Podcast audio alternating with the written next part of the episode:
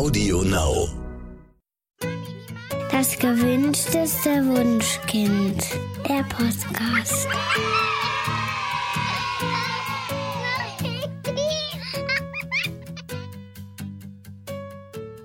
Hallo und herzlich willkommen zu Das gewünschteste Wunschkind, der Podcast mit Daniel Graf und Katja Seide. Inke Hummel war jetzt schon so oft bei uns, dass wir dachten, wir hätten schon längst mit ihr über ihr Buch Mein wunderbares wildes Kind aus dem Humboldt Verlag gesprochen.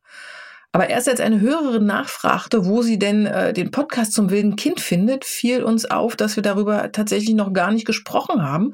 Und deshalb haben wir uns Inke Hummel heute kurzerhand einfach nochmal eingeladen, um über Kinder zu reden, die in ihrer Lebhaftigkeit von ihrer Umwelt als zu laut, zu unbequem oder einfach nur zu anders gesehen werden. Herzlich willkommen mal wieder, liebe Inke, wir freuen uns sehr. Ja, danke. Ich freue mich auch sehr, da zu sein, vor allem mit dem Buch, weil mir das auch sehr ans Herz gewachsen ist. Inke, fangen wir sofort an. Ein wildes Kind, was ist das eigentlich? Mhm. Also der Begriff an sich, der kam gar nicht von mir, sondern das entstand so ein bisschen, nachdem ich das Buch über schüchterne Kinder geschrieben habe, dass immer mehr Eltern kamen und sagten, sie wollten quasi gerne ein Pendant.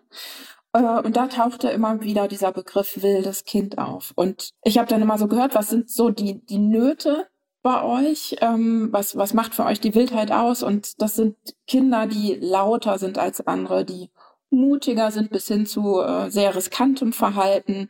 Ähm, Im Vergleich zu den Schüchternen weniger gehemmt in ihrem Tun, teilweise impulsiv, auch bis distanzlos. Ähm, Im Grunde fehlt denen so ein bisschen so ein Pauseknopf, bevor sie ins Reagieren kommen. Und manche Eltern beschreiben die Kinder auch als dominant bis hier und da respektlos, je nachdem, wer da so drauf guckt. Das sind so die Wörter, die man da so äh, dazu assoziiert. Das klingt ein bisschen auch so, wie man gefühlsstarke Kinder einordnet. Das ist ja ein Begriff, der von Nora Imlau geprägt wurde und, und all das, was du eben über wilde Kinder gesagt hast, erinnert mich mhm. äh, an gefühlsstarke Kinder. Meint ihr damit denn die gleichen? Äh, das ist nicht so ganz das Gleiche. Ich muss aber immer, wenn ich so, so eine Frage höre, also die höre ich natürlich häufiger, mag ich immer gerne dazu sagen, dass ähm, ich eigentlich gar nicht so ein Fan von diesen Schubladen bin, aber festgestellt habe, dass es den Eltern oft hilft, um loszulaufen, um zu gucken, welche Hilfe sie so für ihre Kinder brauchen. Ich gucke eigentlich immer sehr drauf, was ist eigentlich der Punkt, wo, wo ihr oder wo das Kind leidet. Aber um zur Ausgangsfrage zurückzukommen, es gibt viele Überschneidungen. Ähm, Im Grunde kann man sagen, ähm, die Überschneidungen sind äh, bei den Reaktionen, also sowohl die wilden Kinder als auch die gefühlsstarken Kinder sind eben die, die sind nicht so einen Pauseknopf haben, sondern die sofort ins Reagieren gehen und in, in sehr vehemente, auffällige reagieren. Aber bei den gefühlsstarken ähm, kommt noch so ein bisschen hin mehr, äh, mehr dazu. Die sind auch sehr intensiv auf der Seite, wo die Reize reinkommen und, und die Gefühle gespürt werden. Das ist ganz intensiv und da können sie auch sehr empfindlich sein, teilweise auch sehr nachdenklich. Und bei den wilden Kindern geht es eigentlich vor allem um, um, um eine Leichtigkeit, die aber dann in so einer heftigen Reaktion gipfeln kann. Das heißt, die Gefühlsstarken sind nochmal herausfordernder, weil sie emotional instabiler sind. Okay. Und aber also Kinder, zu denen man jetzt als Eltern in der Kita oder in der Schule immer wieder zurückgemeldet bekommt, dass sie die Gruppe stören oder dass sie zu viel Aufmerksamkeit fordern, ähm, das können ja nicht nur die vom Charakter her wilde, wilden Kinder sein oder eben auch gefühlsstarke Kinder, sondern dieses Verhalten in Schule und Kita kann ja durchaus auch ein Hilfeschrei des Kindes sein, dass ihm etwas auf der Beziehungsebene fehlt. Also das kann jetzt zu Hause sein oder auch in der Beziehung zu dem, äh, zu den ErzieherInnen oder zu den LehrerInnen. Ähm, wie unterscheidet man denn das? Also wie erkennt man als Elternteil, ah, das ist einfach Temperament meines Kindes versus, uh, äh, dieses Verhalten zeigt, dass es ihm gerade nicht gut geht und ich mich ihm oder ihr zuwenden muss, um da ein Bedürfnis zu befriedigen? Mhm. Also ganz schlicht gesagt wäre erstmal ein guter Anhaltspunkt, ob das Kind sich schon immer so zeigt äh, oder ob sich das erst entwickelt hat nach bestimmten Erlebnissen oder in einem bestimmten Umfeld, ob das überall auftaucht oder eben nur in, in einer bestimmten Konstellation oder einem bestimmten Bereich, das ist ein guter Anhaltspunkt.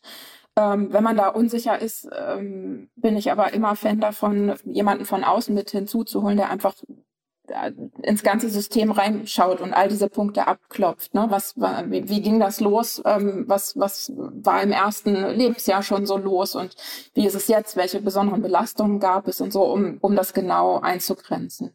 Ähm, grundsätzlich kann man sagen, wenn es das Temperament ist, dann ist das angeboren wie die Augenfarbe auch. Ähm, dann ist es immer da, auch bis wir erwachsen sind, aber man kann eben nach und nach lernen, anders damit umzugehen ähm, und es kann leichter werden für die, für die Menschen. Mhm. Mhm.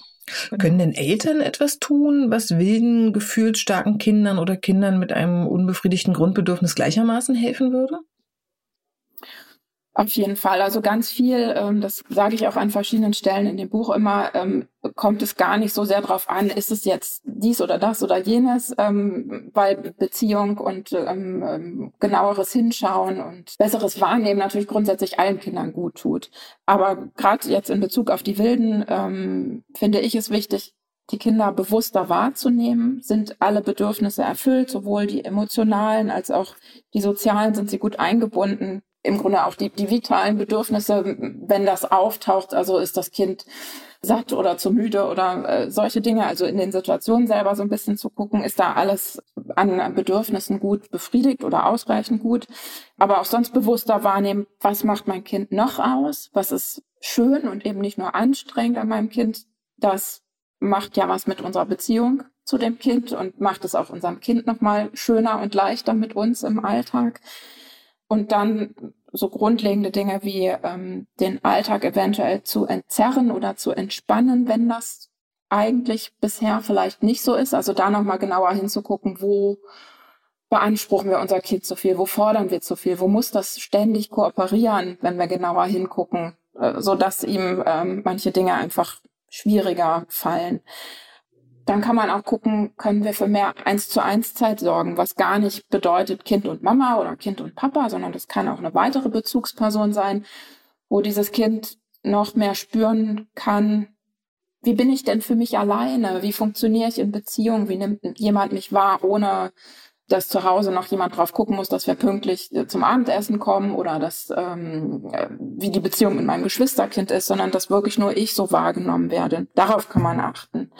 Dann je nach Alter kann man gucken, ähm, ob man mehr in Gesprächssituationen mit den Kindern kommen kann, auch wieder, um sie besser und bewusster wahrzunehmen, wo man von sich erzählt und die Kinder dann vielleicht andocken und ähm, auch so ein bisschen mehr von sich preisgeben können, dass man noch bewusster wahrnimmt, wen hat man da eigentlich vor sich und was sind seine Schwierigkeiten oder ihre Schwierigkeiten und was können wir tun, um ihm zu helfen.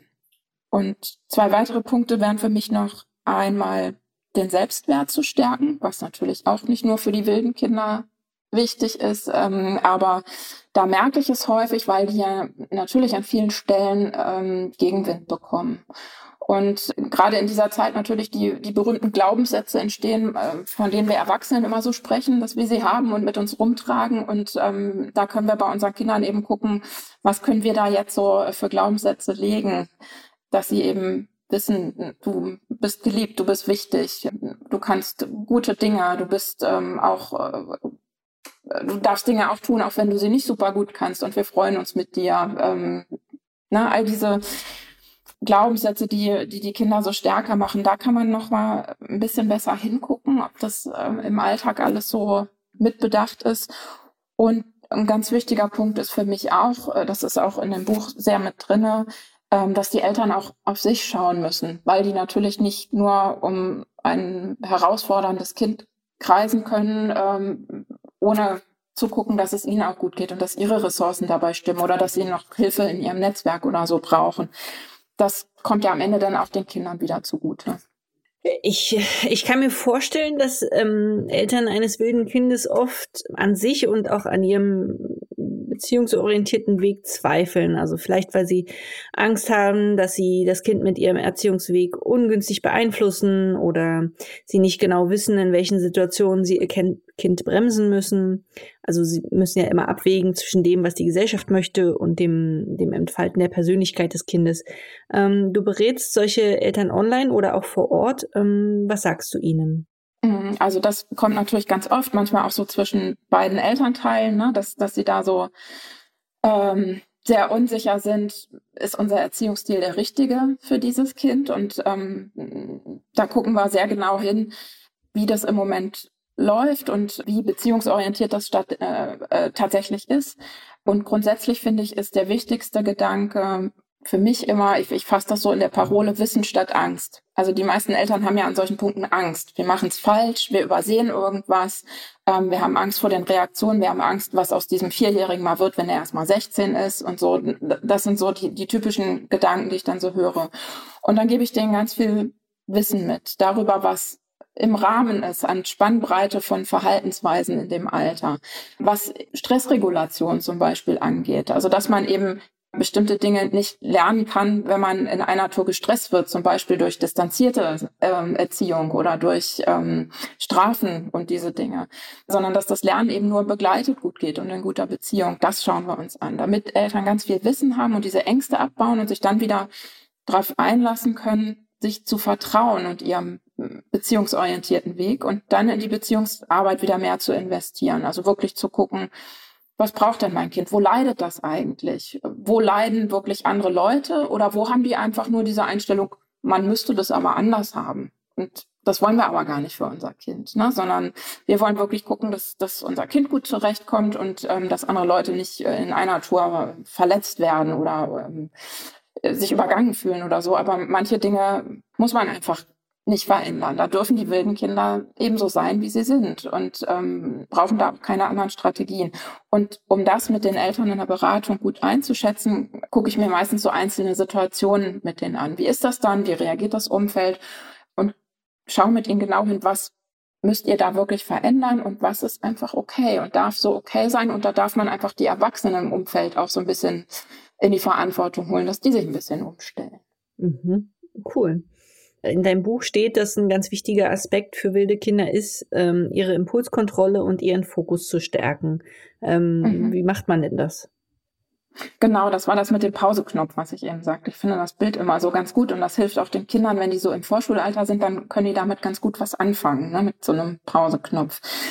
Ähm, ja, ich finde die Gedanken, also einmal die Gedanken wichtig, den Kindern mitzugeben, tatsächlich, was man tun kann, statt nur, was man lassen soll. Das ist nämlich das, wenn ich, wenn ich mit den Eltern in einer Beratung bin, was ganz oft kommt. Wir sagen immer, ne, das darfst du nicht und das musst du lassen und so. Und dann sage ich immer, sprecht ja auch drüber, was man stattdessen tun kann. Und äh, das ist, klingt so simpel und, und logisch, aber ganz oft hat man das bisher noch gar nicht so im Blick gehabt. Also das ist ein wichtiger Punkt.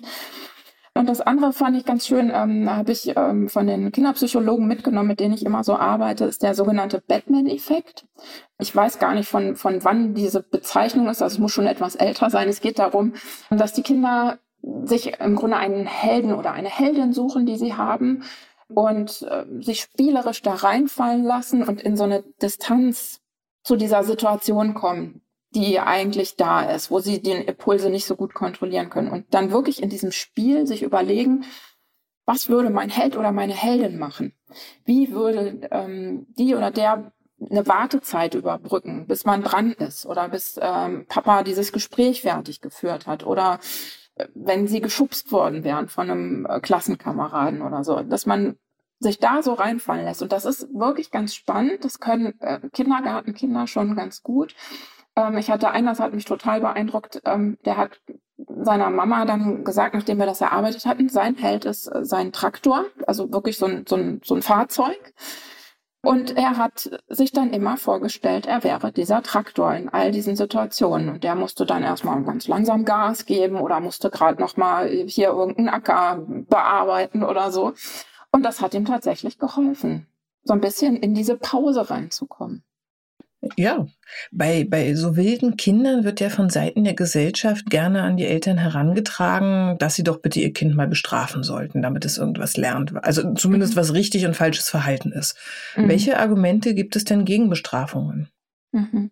Also das ist tatsächlich auch ne, so in, in unserer Bubble ist das ja immer so, wissen wir das schon so, aber ich, es begegnet einem noch wahnsinnig oft und auch wirklich viele Eltern, die dann denken, so jetzt ist er fünf jetzt muss das mal und sonst müssen wir strafen. Was sollen wir denn sonst noch machen?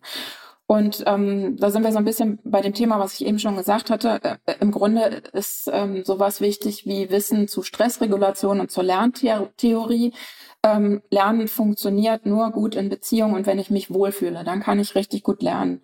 Wenn ich aber bestraft werde, dann verändere ich im besten Fall mein Verhalten wenn überhaupt, aber nicht das Verständnis für die Sache. Und das, ich lerne nicht in mir, wie mache ich es anders und warum sollte ich es anders machen, sondern im Grunde fühle ich mich einfach ohnmächtig, weil da irgendjemand ist, der aus irgendeinem Grund mehr Macht hat als ich und mir eine Strafe aufdrücken kann. Da fühle ich mich selber erstmal ziemlich klein und schlecht und habe eben nicht diese gute Situation, um zu lernen. Ähm, und wahrscheinlich, wenn ich mich so ohnmächtig fühle, gehe ich auch in Angriff. Also ähm, das heißt, ich, ich gucke mir gar nicht die Sache an, um die es geht, sondern die Person, die mich bestraft hat und ähm, werde gegen die aggressiv oder laut oder hintenrum, wenn ich mich nicht traue. Ne? Ähm, macht das auf jeden Fall was mit der Beziehung und das ist nichts Gutes. Ähm, ich gefährde also die Beziehung zu meinem Kind, wenn ich ähm, ins Strafen gehe und gebe ihm nicht die Möglichkeit, wirklich zu verstehen, warum das nicht so gut ist, wie ich es bisher mache. Und äh, wirklich zu lernen, warum das für andere Menschen oder für die Eltern ähm, eine schwierige Sache ist, wenn ich mich so verhalte wie bisher. Und wenn ich stattdessen wirklich in die Beziehung investiere und versuche Verständnis zu schaffen und ins Mitgefühl zu gehen, dass das Kind mitfühlen darf, was macht das mit den anderen, wenn du so distanzlos oder so impulsiv bist, dann habe ich eine ganz große Chance, dass es über die Zeit lernen kann. Aber es braucht eben Zeit. Mit einer Strafe kann ich manchmal schneller irgendwas erreichen, aber nicht äh, sinnvoll und nicht nachhaltig. Ganz oft ist ja besonders wildes Verhalten auch einfach ein Ausdruck von Anspannung. Also ich denke, wir kennen das alle, El äh, alle Eltern kennen das. Mhm. Ja, zum Beispiel in den an den Tagen vor Weihnachten, ähm, an dem wahrscheinlich alle Kinder dieser Welt irgendwie durchdrehen. Und in deinem mhm. Buch habe ich gelesen, dass es wilden Kindern helfen kann, zu lernen, die Anspannung angemessen abzubauen. Äh, was kann man denn da anbieten? Mhm, genau, also ich, da gucke ich mir in der Beratung mit den Eltern immer ähm, an, was so im Alltag allgemein helfen kann, damit die Kinder ein bisschen runterkommen, was ganz unterschiedlich ist. Also bei vielen wilden Kindern ist es eben nicht, weiß ich nicht, ein, ein Buch angucken, sondern äh, sowas wie, wie Rennen, Hopsen, Fahrradfahren oder so, ne? was man sich überlegen kann, das bleibt vielleicht auch als Hobby einfach in Richtung Pubertät oder so. Ähm, also dass sie da irgendwas haben, wo sie so eine Grundanspannung abbauen können. Und dann kann man ähm, wirklich hingucken in den Akutsituationen, äh, dass die Kinder nach und nach wahrnehmen, jetzt kommt das. Äh, jetzt müsste ich eigentlich einen Pauseknopf drücken und wie lasse ich die Anspannung, die dann ist, auf eine gute Art und Weise raus. Und ähm, dann schaue ich mir mit den Eltern an, wie macht euer Kind das im Moment? Geht das ähm, ganz viel über den Mund, also über, über Sprache und Lautstärke oder auch über, über Beißen, Saugen, Nuckeln, ähm, was da so oral passiert? Geht das über die Hände? Das ist bei vielen so, dass die halt hauen, kratzen, werfen. Ähm, oder geht's mit dem ganzen Körper? dass diese Anspannung gefühlt überall ist und irgendwie raus muss. Und dann überlegen wir uns, wenn wir den Bereich gefunden haben, welche Alternativen kann es geben? Also was kann man stattdessen machen? Zum Beispiel, wenn es die Hände sind, ähm, hilft vielen Kindern irgendeine Art von Schmuck, an dem sie rumknibbeln können ähm, oder irgendwas, was sie in der Hosentasche oder an, an dem an dieser Gürtelschlaufe haben oder so, wo sie das reindrücken können. Das kann man mit denen üben, dass sie in diesen Momenten daran gehen und nicht mehr an ihr Gegenüber oder so. Und wichtig ist, dass sie das immer dabei haben. Also dieser Klassiker, dann lauf doch zum Sofa und schlag ins Kissen, ist halt einfach äh, für die meisten nicht durchführbar, weil es zu weit weg ist und weil es auch am Spielplatz im Kindergarten bei der Freundin und bei Oma einfach nicht da ist. Und ähm, wenn ich was anderes habe, was ich einfach immer an mir habe, ähm, dann kann ich das nach und nach äh, üben. Man kann das vorher mit den Kindern überlegen, die können das mit aussuchen. Ganz toll ist, wenn Eltern sich das Gleiche anschaffen, dass sie so zeigen können, ne, du bist nicht alleine. Ich habe auch manchmal äh, diese Anspannung. Und dann lasse ich es genauso raus wie du. Ne? Das ist jetzt nichts Komisches, sondern wir machen das alle so und üben das. Ähm, dann kann man da viel mit erreichen. Auf, äh, auf Twitter ähm, lese ich ja bei Ulla Hittmeier oft vom Wutkerzen auspusten. Ähm, das erklärt sie auch tatsächlich in deinem Buch. Ähm, was hat es denn mit diesen Wutkerzen auf sich? Genau, ähm, Ulla hat mir das so schön erklärt. Ähm, dass das im Grunde entstanden ist aus diesem Gedanken, wo immer den Erwachsenen ja eigentlich gesagt wird und dann den Kindern auch, wenn du diese Wut so spürst und das eigentlich sofort rauslassen willst, dann musst du erstmal atmen. Und das fällt ja uns Großen schon nicht so leicht und den Kindern fällt es äh, noch weniger leicht, äh, sich da hinzustellen und zu atmen.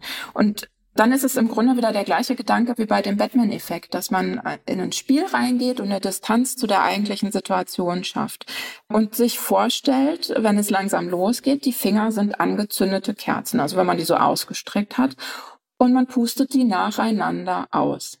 Dann hat man diesen Moment Ruhe, runterkommen, atmen, der im Grunde vorgeschlagen war und ähm, hat es eben auf diese spielerische Art und Weise.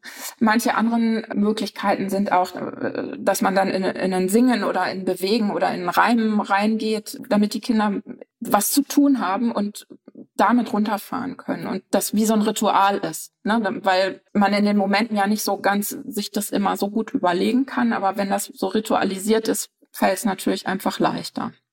Inke, wir haben ja bald Sommer und viele Familien wollen wegfahren. Und ich kann mir vorstellen, dass gerade Urlaube mit einem wilden Kind nicht besonders erholsam sind.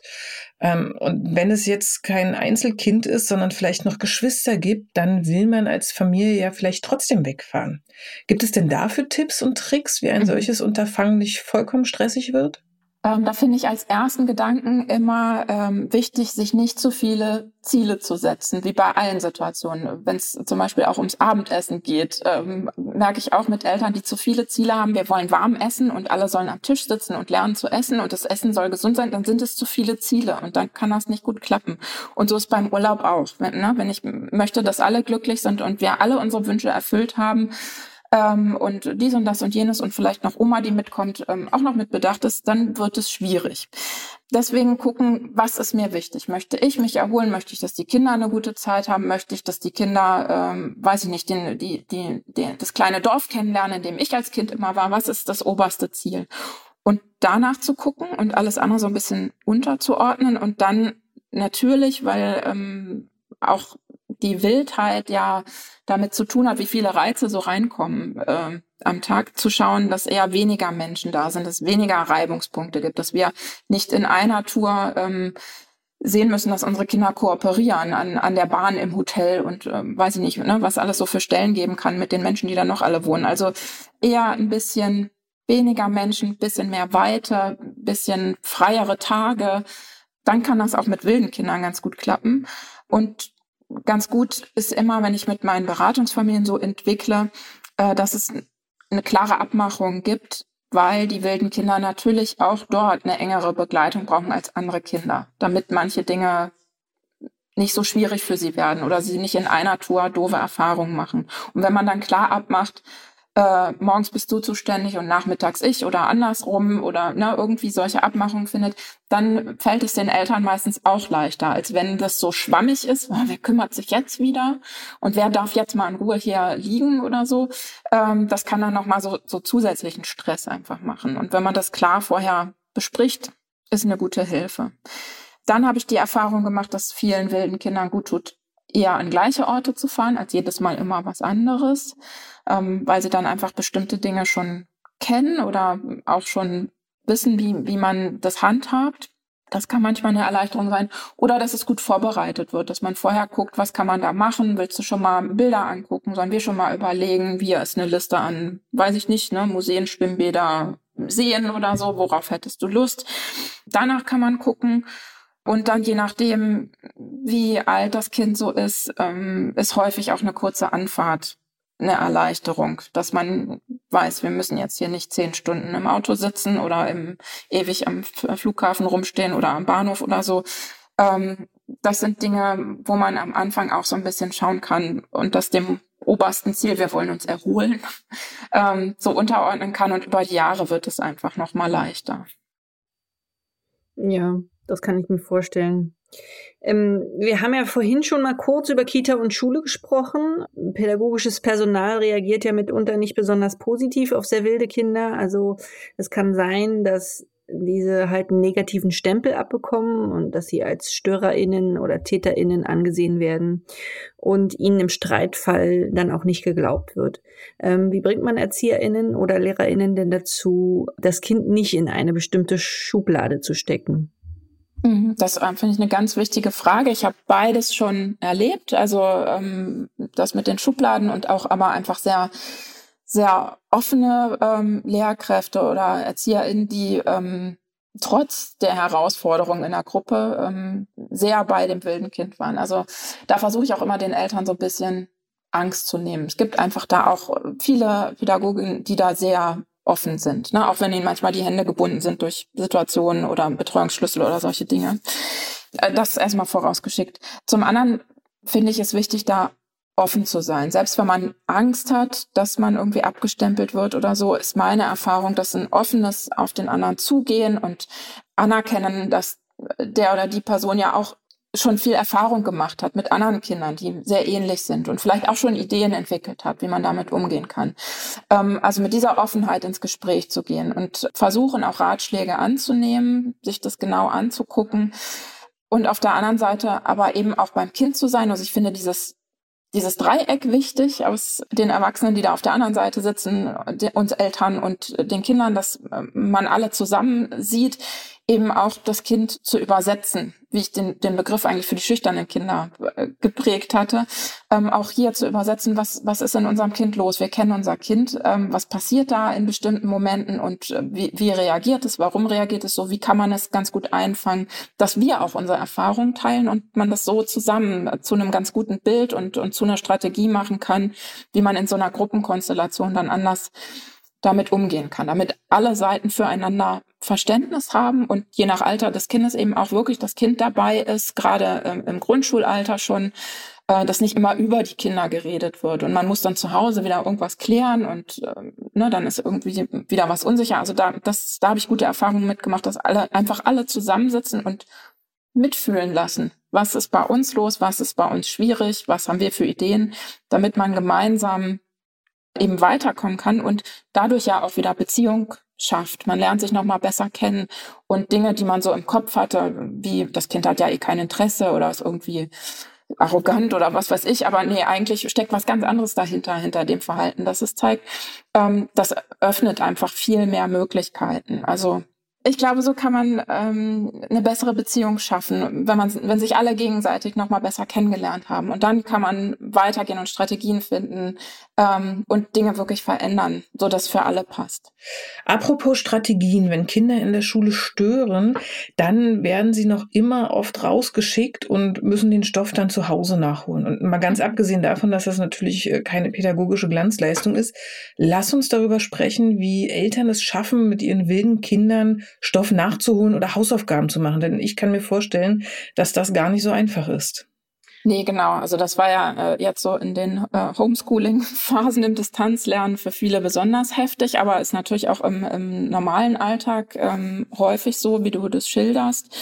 Ähm, ich finde immer wichtig, dass es, äh, dass Eltern davon wegkommen, ähm, auf, auf die Menge und auf das Was zu gucken, sondern wirklich ähm, darauf, dass die Kinder was machen und wie sie das machen. Also, ähm, dass man versucht, dass die Kinder ins Arbeiten kommen und ins Tun kommen und ins Verstehen kommen, warum sie bestimmte Dinge tun sollen, aber man eben der Lehrkraft dann auch zurückspiegeln kann. Wir haben eine halbe Stunde ähm, relativ konzentriert hier gearbeitet und dabei sind eben nur diese zwei Sätze rausgekommen und nicht die ganze Seite.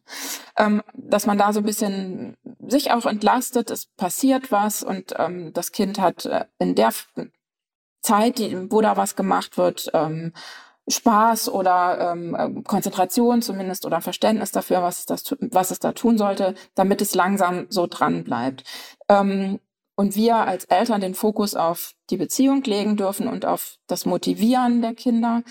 Was da noch helfen kann, ist, wenn wir versuchen, dem Kind gewisse Spielräume zu geben. Also wirklich zu sagen, du darfst dich dabei bewegen, du kannst ähm, hier dich hinlegen, du kannst ähm, gucken, wie du dir die Zeit einteilst, ob wir jetzt ein bisschen machen und nachher und ähm, wir notieren uns irgendwie, wie wir das ähm, gemeinsam machen wollen, aber was sind deine Ideen dazu?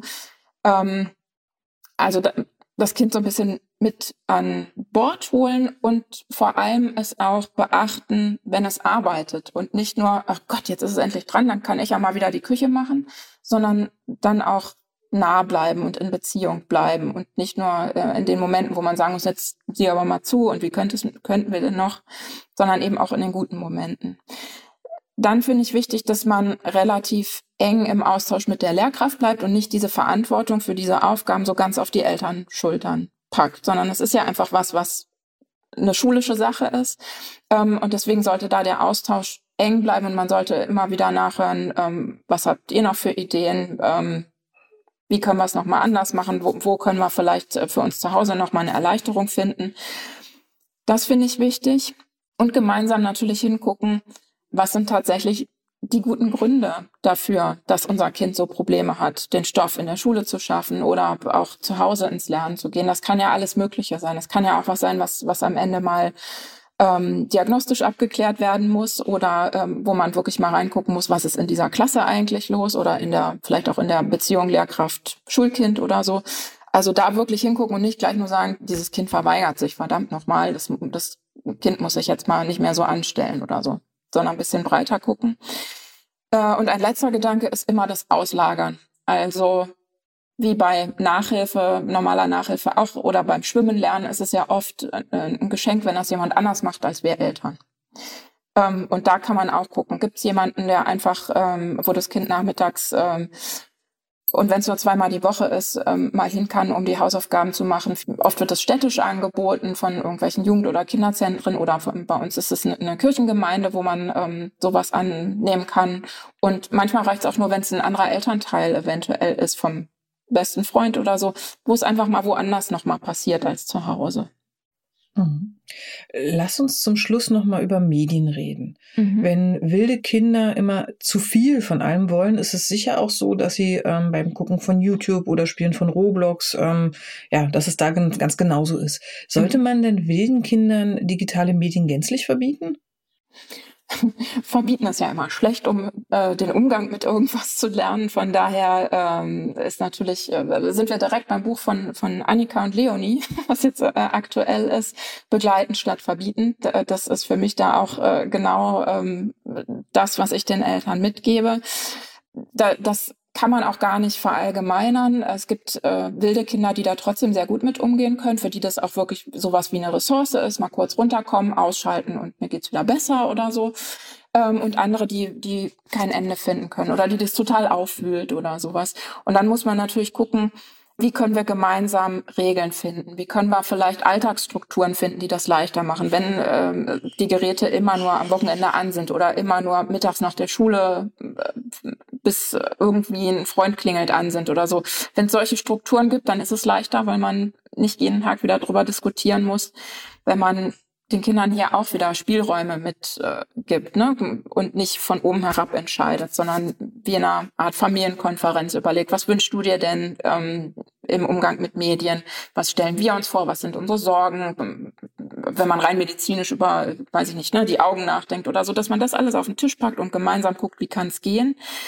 Dann ist natürlich auch Vorbild sein wichtig. Also wenn wir einen ganzen Tag an so Geräten hängen, ist es für die Kinder auch schwierig, gerade für die Impulsiven, das irgendwie für sich anders zu sehen. Ähm, von daher finde ich es dann auch wieder wichtig, den Kindern zu zeigen, äh, wie umfassend man Medien nutzen kann. Also gerade wenn, wenn die Wilden da sehr nach lechzen, so, ich will dieses Handy oder das Tablet in die Hand nehmen, dann kann man ja eben auch gucken, können die darauf ähm, in irgendeiner Form das nutzen, um unseren Einkaufszettel zu bestücken oder um Fotos zu machen für irgendwelche Karten, die wir machen wollen. Also einfach vielfältiger das verwenden als nur ich sitze passiv und konsumiere was oder so, damit die Kinder merken, es wird uns zugetraut und, und dieses Tablet wird nicht ständig weggeschlossen und sowas. Ne? Das ist einfach ganz normal. Das kann auch ganz gut helfen. Lass uns mal äh, noch mal kurz über die Zukunft von wilden Kindern sprechen. Also werden die in der Pubertät dann weniger wild? ähm, das ist ein äh, spannender Punkt, den mich auch viele Eltern fragen und den ich auch ne, bei eigenen Kindern und, und bei Beratungsfamilien schon beobachten durfte. Und äh, natürlich ist es so, wenn es das Temperament ist, dann ist das Temperament da und das bleibt für immer. Ähm, aber äh, in, einer, in einer guten Begleitung haben die Kinder hoffentlich bis in die Pubertät rein schon bestimmte Strategien gefunden, um mit manchen Dingen anders umzugehen, dass sie nicht mehr äh, so oft andere brüskieren oder anecken oder sowas. Ne? Aber natürlich ist das Temperament immer intensiver als bei anderen.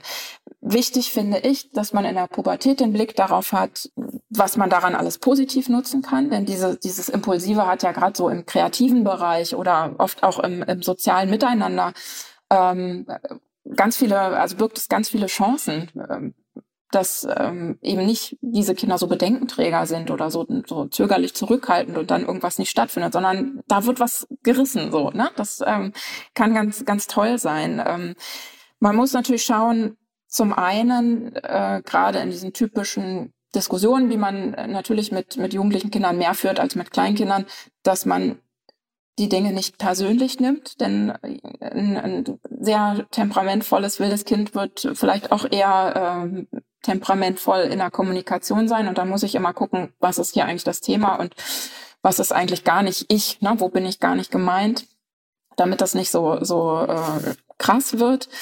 Und zum anderen muss man wissen, dass natürlich dieses Ich kann den Pause-Knopf nicht gut drücken, auch bei den Themen äh, wie jetzt Alkohol, Drogen, Klicken, Wirtschaft und so, ne, auch eher so ein bisschen ins riskantere Verhalten führen kann als äh, bei anderen Kindern. Und ähm, da muss man schauen, dass man gut fortbaut. Zum einen, dass sie äh, an, in anderen Bereichen sich nicht so eingeschränkt fühlen, sondern Freiheiten haben, Verantwortung übernehmen dürfen, sozial gut eingebunden sind, damit das alles nicht mehr so, so wichtig ist. Ne? Dass, dass das alles so ein bisschen kleiner gekocht wird.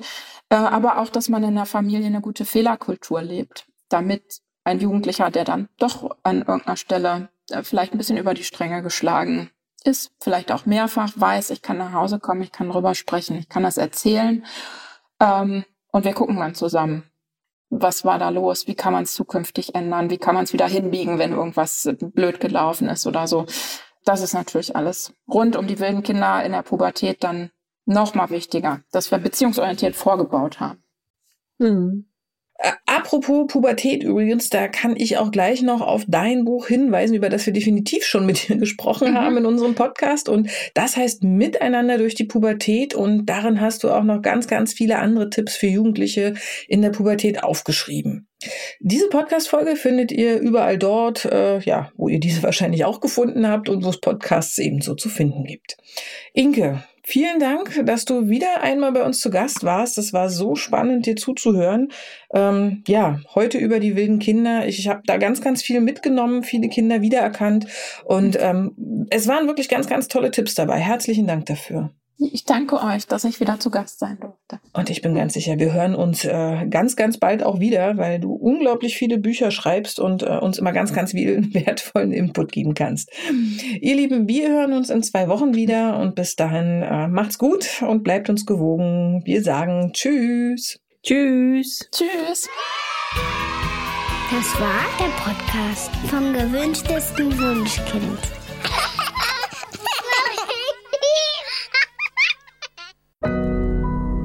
Audio Now.